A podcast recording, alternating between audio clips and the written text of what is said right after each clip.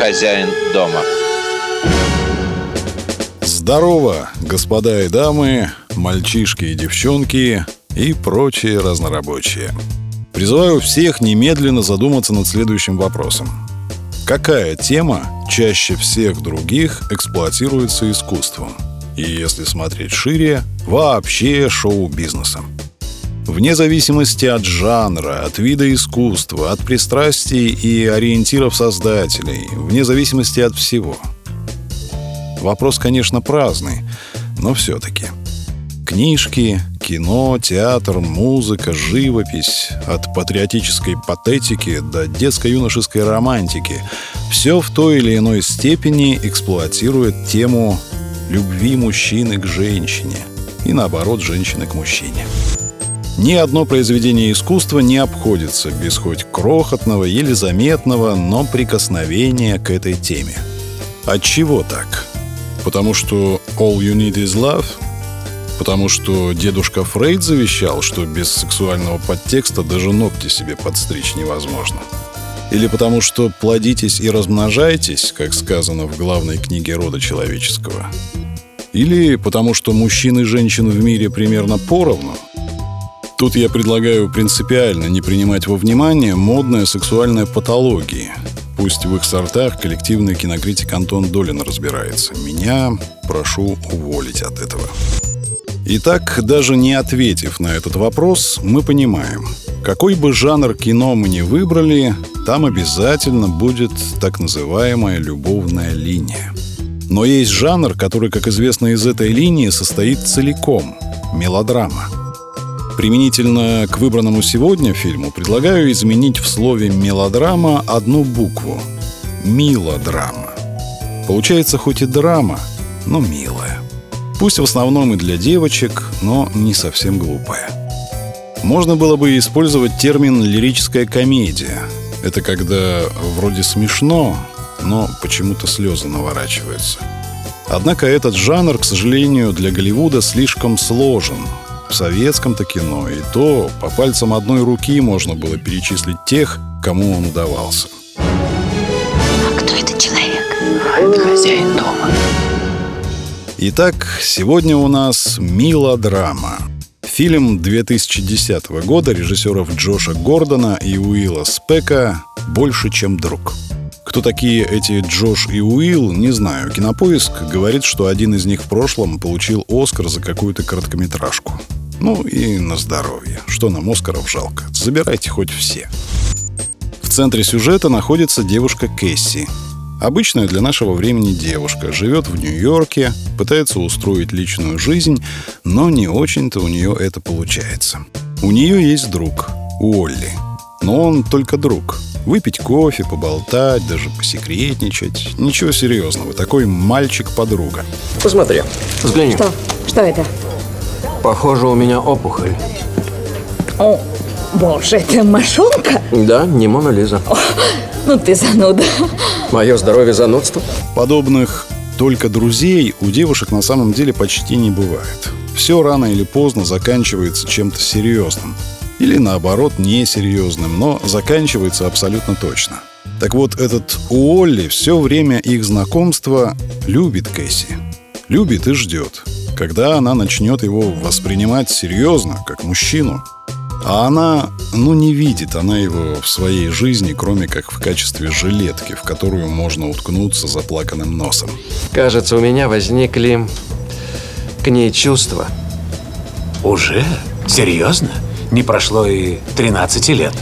В какой-то момент Кэсси решает, что ей нужно забеременеть. Мол, с мужем не получается, так хоть ребеночек пусть будет, утешение. У меня будет ребенок. Ты беременна? Нет. Пока. Но я принимаю меры.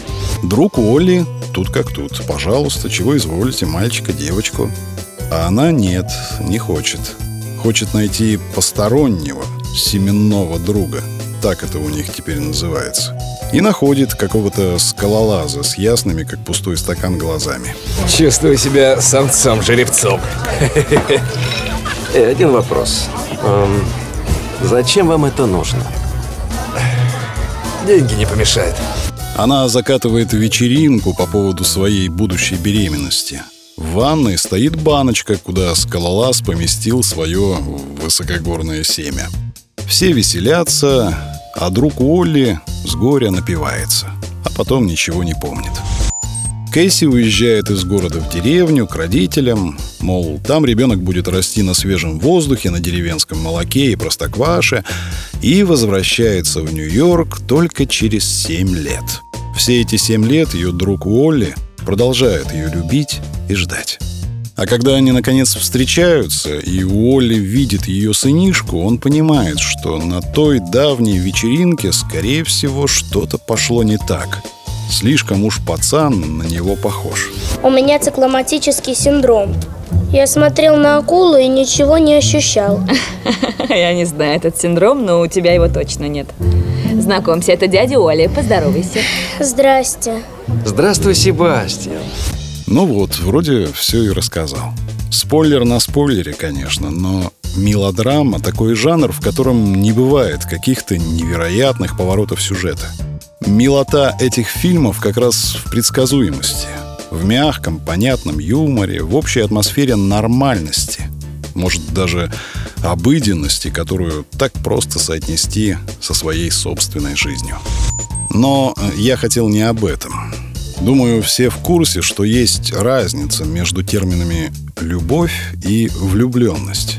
Шоу-бизнес обычно оперирует словом «любовь», но понимает под ним именно влюбленность то есть болезненное состояние психики человека, который страдает от невозможности слиться с предметом влюбленности в экстазе навеки вечные. Я немного иронизирую, но на самом деле смеяться тут не над чем. Это очень опасное состояние. Насколько яркое, настолько и мучительное. Лично я бы его врагу не пожелал. Серьезно. Почему именно это состояние культивирует шоу-бизнес в качестве любви, я понимаю. Но, думаю, взрослые люди и без меня видят разницу между влюбленностью и любовью. То есть отличают неконтролируемый всплеск эмоций от устоявшегося, сто раз проверенного, ответственного чувства. Скучно, да? То ли дело – Рубашку на груди хрясь, блузку на спине хрясь, торшер сломать, кровать сломать. Вот это любовь, вот это я понимаю. Не то, что у некоторых. Главный герой фильма «Больше, чем друг» любит свою Кэсси по-другому. Он знает ее от и до. Он знает свое чувство к ней. Он уверен в себе и в своей любви. Его собственный комфорт, его собственный оргазм, его собственная жизнь для него тфу и растереть. Он эту жизнь готов хоть каждый день за нее отдавать. Сколько надо, столько и отдаст. Чтобы ей было хорошо, чтобы она была счастлива, чтобы она не плакала, а смеялась. А вы говорите «хрясь, хрясь». Нет, тут другое. Тут то, ради чего люди в церковь венчаться ходят.